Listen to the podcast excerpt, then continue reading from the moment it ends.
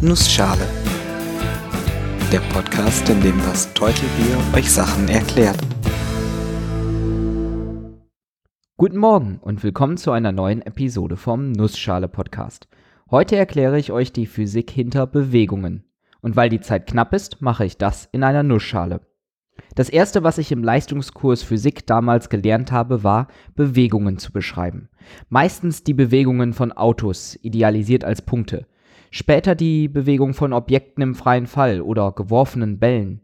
Im Nachhinein war das ein ziemlich gutes Thema, um mit den Eigenheiten der Physik vertraut zu werden, finde ich. Ich habe gelernt, die Welt um mich herum so weit wie nötig zu vereinfachen, durch mathematische Formeln zu beschreiben und dadurch etwas Neues über sie zu lernen oder vorherzusagen. Damit eignet sich der Themenkomplex doch auch super für eine Nussschale-Episode. Los geht's. Und zwar mit der Kinematik. Und die Kinematik ist ein super Einstiegspunkt, denn sie nimmt viele Vereinfachungen an. Insbesondere ist es egal, welche Form oder welches Gewicht ein Körper hat. Überhaupt ist egal, wie er aussieht. Ein Auto wird genauso behandelt wie ein Fußball. Es fehlt auch die Betrachtung von Kräften, zu denen komme ich aber später nochmal. Was bleibt denn dann über? Naja, die relevantesten Größen, die man in der Kinematik betrachtet, sind die Position und die Zeit. Und damit zusammenhängt auch die Geschwindigkeit und Beschleunigung. Ich vermute, dass euch diese Größen schon geläufig sind. Trotzdem werde ich sie und ihren Zusammenhang nochmal physikalisch erläutern. Die wichtigste Größe ist der Ort, mit der Eigenschaft, dass dieser Ort zeitabhängig ist, sich also mit der Zeit ändern kann. Wie und vor allem wie schnell sich der Ort ändert, wird durch die Geschwindigkeit festgelegt.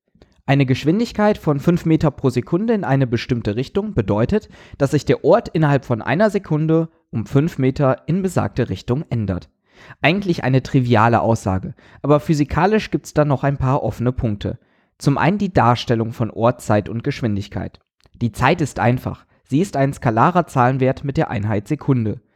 Der Ort ist oft als Vektor notiert. Dieser gibt mit drei Koordinaten die Position im dreidimensionalen Raum an.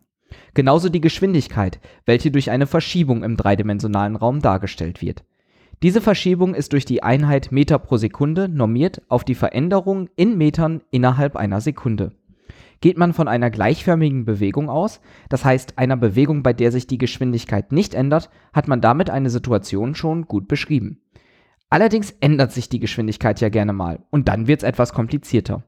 Zum einen muss man dann mehrere Arten der Geschwindigkeit unterscheiden. Das, was ich gerade erwähnt habe, die Änderung in Meter innerhalb einer Sekunde, ist eine Durchschnittsgeschwindigkeit. Sie entspricht der Strecke, die man im Mittel in einer Sekunde zurücklegt. Wenn ihr im Auto innerhalb einer Stunde 50 Kilometer zurückgelegt habt, wären 50 Kilometer pro Stunde eure Durchschnittsgeschwindigkeit. Aber ihr seid ja nicht immer nur 50 km/h gefahren, sondern mal schneller, mal langsamer. Diese Geschwindigkeit, die ihr genau in einem bestimmten Moment zu einer ganz bestimmten Zeit habt, die nennt man Momentangeschwindigkeit. Und die ist etwas weniger einfach zu errechnen, als einfach die zurückgelegte Strecke durch die dafür benötigte Zeit zu teilen. Beziehungsweise eigentlich macht man genau das, aber um wirklich genau zu sein, muss man das für einen unendlich kleinen Zeitabschnitt machen. Das geht nur, wenn sich die Strecke durch eine bestimmte Art mathematischer Funktionen darstellen lässt, nämlich solche, bei denen man die Ableitung bilden kann. Diese stellt nämlich die momentane Änderung der Strecke und damit die Momentangeschwindigkeit dar. Bei einer gleichförmigen Bewegung ist sie gleich der Durchschnittsgeschwindigkeit, bei einer beschleunigten Bewegung nicht. Bei einer beschleunigten Bewegung ändert sich nämlich die Geschwindigkeit mit der Zeit. Wenn ihr im Auto anfahrt, dann werdet ihr immer schneller. Die Geschwindigkeit ändert sich, nicht nur der Ort. Bei einer gleichmäßig beschleunigten Bewegung ändert sie sich immer gleich viel. Wenn ihr in der ersten Sekunde 1 Meter pro Sekunde schnell seid, in der zweiten Sekunde 2 Meter pro Sekunde, in der dritten 3 und so weiter, dann erhöht sich eure Geschwindigkeit pro Sekunde um 1 Meter pro Sekunde. Man sagt auch, ihr habt eine Beschleunigung von 1 Meter pro Sekunde pro Sekunde. Oder kurz eine Beschleunigung von 1 Meter pro Sekunde Quadrat. Auch bei der Beschleunigung kann man von der mittleren Beschleunigung sprechen oder von der Momentanbeschleunigung. Letztere ist wieder die Änderung der Geschwindigkeit pro Zeiteinheit. Da die Geschwindigkeit die Änderung der Strecke pro Zeiteinheit ist, ist die Beschleunigung die Änderung der Änderung der Strecke pro Zeiteinheit. Oder mathematisch gesagt, die zweite Ableitung der Strecke nach der Zeit. Man kann auch noch weitergehen und berechnen, wie sich die Beschleunigung mit der Zeit ändert. Dann erhält man die physikalische Größe Ruck. Aber die habe ich eher selten verwendet gesehen, muss ich zugeben. Ein interessantes Phänomen ist dabei die Bewegung im Kreis. Quizfrage. Wenn man sich immer mit derselben Geschwindigkeit im Kreis dreht, Ändert sich dann die Geschwindigkeit? Okay, wenn ich so frage, wisst ihr schon, ja, die Geschwindigkeit ändert sich. Der Betrag der Geschwindigkeit, der bleibt immer gleich, aber die Richtung ändert sich durchgängig. Und da wir hier üblicherweise mit Vektoren rechnen, in denen nicht nur der Betrag entscheidend ist, sondern auch die Richtung, können wir die Änderung der Geschwindigkeit auch in unseren Formeln sehen.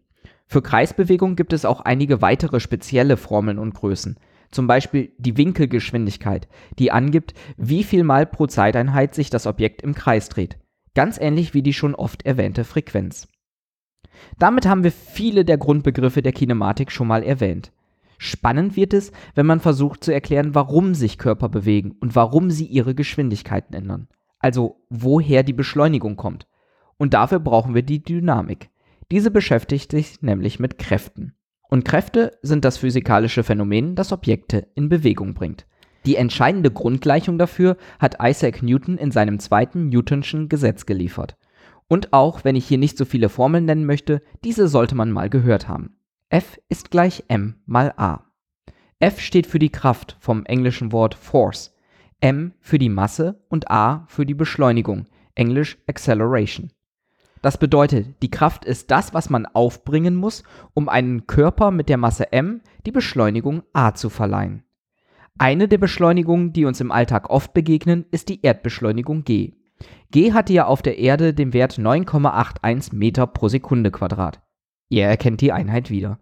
Oder sagen wir der Einfachheit halber mal ungefähr 10 Meter pro Sekunde Quadrat. Das bedeutet, dass wir durchgängig einer Kraft ausgesetzt sind, die uns in Richtung Boden beschleunigt. Ich wiege etwa 70 Kilo, von denen das meiste reine Muskelmasse ist. Das heißt, dass auf mich durchgängig eine Gravitationskraft von 70 Kilogramm mal 10 Meter pro Sekunde Quadrat, also 700 Kilogramm mal Meter pro Sekunde Quadrat wirkt. Die Einheit Kilogramm mal Meter pro Sekunde Quadrat fasst man auch als Newton zusammen. Es gibt auch noch weitere Kräfte, die im Alltag wirken und die uns bekannt vorkommen können. Zum Beispiel die Reibung. Auch Reibung ist eine Kraft, die dann ins Spiel kommt, wenn sich zwei Körper berühren. Da unterscheidet man vor allem die Haftreibung und die Gleitreibung. Die Haftreibung ist die Kraft, die einen Körper daran hindert, in Bewegung zu kommen. Die zum Beispiel dafür sorgt, dass Möbel nicht bei jeder kleinsten Unebenheit von einem Ende des Raumes zum anderen rutschen. Normalerweise würde durch die Gravitationskraft, die ein Objekt nach unten zieht, jedes Objekt in einem leicht unebenen Raum nach unten beschleunigt, rutscht also ans tiefere Ende des Raumes. Die Reibung ist das, was das verhindert. Je stärker die beiden Objekte aneinander gedrückt werden, also zum Beispiel ein Möbelstück und der Boden, desto stärker ist die Reibung. Ein schweres Möbelstück, das eine hohe Gravitationskraft hat, die ihn auf den Boden drückt, ist damit schwerer zu bewegen als ein leichtes. Ist das Möbelstück allerdings erstmal in Bewegung, tritt die sogenannte Gleitreibung anstelle der Haftreibung auf. Diese ist viel kleiner und damit ist ein einmal in Bewegung gesetztes Objekt leichter in Bewegung zu halten, als es ursprünglich in Bewegung zu bringen war. Das waren dann die Grundlagen der Kinematik und zumindest zwei Beispiele von Kräften, die für die Veränderung von Bewegungen verantwortlich sind. Ich hoffe, ich konnte euch kurz und knapp erklären, wie man aus einem physikalischen Sichtpunkt Bewegungen beschreiben kann. Wenn ihr Fragen, Kommentare oder Themenwünsche habt, schaut doch mal auf der Webseite www.nussschale-podcast.de oder auf Twitter bei @nussschalepod vorbei. Alle Links findet ihr auch in den Shownotes. Gerne dürft ihr diesen Podcast auch weiterempfehlen und auf iTunes bewerten. Ich bin das Teutelbier und ich danke euch fürs Zuhören.